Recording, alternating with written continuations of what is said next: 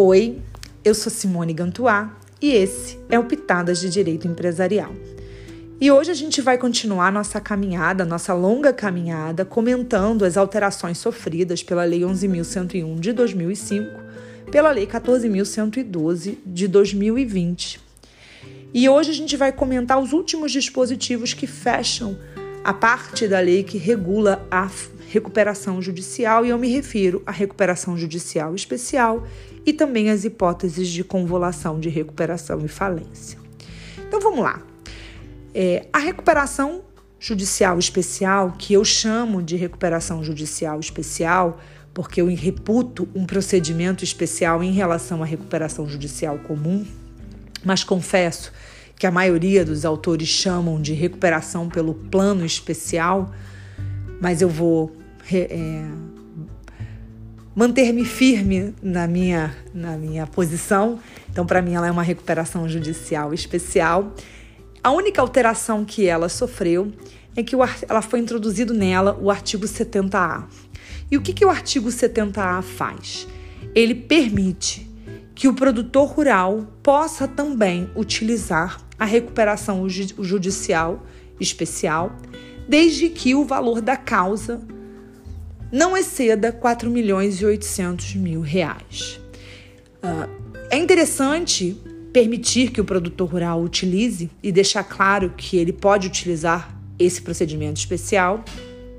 E é interessante também que ele tenha colocado o valor da causa de até 4 milhões e 800 mil. Por quê? Porque quando ele fala em produtor rural, ele não está falando do que, que é se ele está enquadrado como microempresa, se ele está enquadrado como empresa de pequeno porte, mas ele respeita a ideia central que permeia esse capítulo da lei que trata da recuperação judicial especial, que é beneficiar o pequeno e o microempresário. Então, ele coloca o patamar do valor da causa, o patamar da alçada máxima do empresário de pequeno porte, que está lá prevista no artigo 3, inciso 2 da Lei Complementar 123 de 2006. Mas é uma questão interessante que você que deve ficar atento é que ele comprova o exercício dos dois anos dele na forma das alterações promovidas pelo artigo 48 lá da lei, que foram introduzidos vários parágrafos demonstrando como que ele vai demonstrar o exercício regular dessa atividade, porque ele não vai ser dispensado da regularidade, ainda que não seja regularidade no exercício da atividade empresária. Por último, e não menos importante, o último dispositivo dessa parte da lei que foi alterado foi o artigo 73. Esse artigo 73 trata das hipóteses de convolução de recuperação em falência e ele foi alterado assim substancialmente. Por quê? Primeiro, porque eles alteraram a redação do inciso 3, inseriram dois novos incisos, o inciso 5 e o inciso 6. O parágrafo único foi inalterado, mas mudou de número, porque ele era parágrafo único, virou parágrafo primeiro, e foram introduzidos dois novos parágrafos nesse dispositivo. Então vamos comentar e vamos entender o que foi alterado nessas hipóteses nesse dispositivo. O inciso 3, ele teve a sua redação adaptada às inovações normativas trazidas pela Lei 14.112 de 2020. E ele vai dizer que se não for aplicado a hipótese do termo de adesão, e ou o plano for rejeitado na forma do parágrafo 7 do artigo 56 ou do 58A, a falência deverá ser convolada. Então, o que ele adapta aqui? Ele está adaptando, primeiro, a hipótese de substituição da realização da Assembleia por termo de adesão, que é uma possibilidade, mas ela só é possível se for concedido o plano, né? Senão você tem que submeter a deliberação. Ele coloca a rejeição na forma do 56A, parágrafo 7, que é justamente a hipótese de apresentação de plano substitutivo pelos credores, que já por já ter sido rejeitado na própria Assembleia. E o, o 58A também trata da hipótese de rejeição absoluta, que era o parágrafo 4 inicial do artigo 56, que foi alterado para introduzir o plano substitutivo pelos credores, a deliberação do plano substitutivo pelos credores. E aí essa, essa redação foi jogada para esse novo dispositivo, que é o 58A. Então, só uma, uma adaptação mesmo normativa.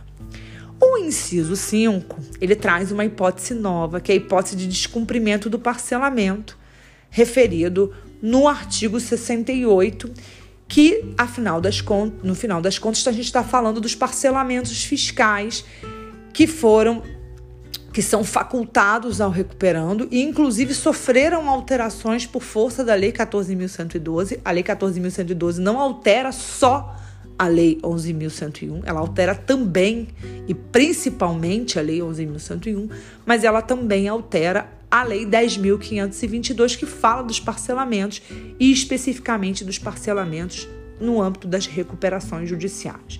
Então, agora, a partir de agora, se o recuperando para requerer a sua recuperação transigir, né, fizer acordo de parcelamento com os entes fiscais, se eles descumprirem, não obstante eles não se submetam à recuperação judicial, eles poderão ter a sua falência requerida pelo fisco, a convolução da sua falência requerida pelo fisco e, portanto, ter a falência decretada por força de um pedido requerido pelo fisco, o que era é algo absolutamente inédito.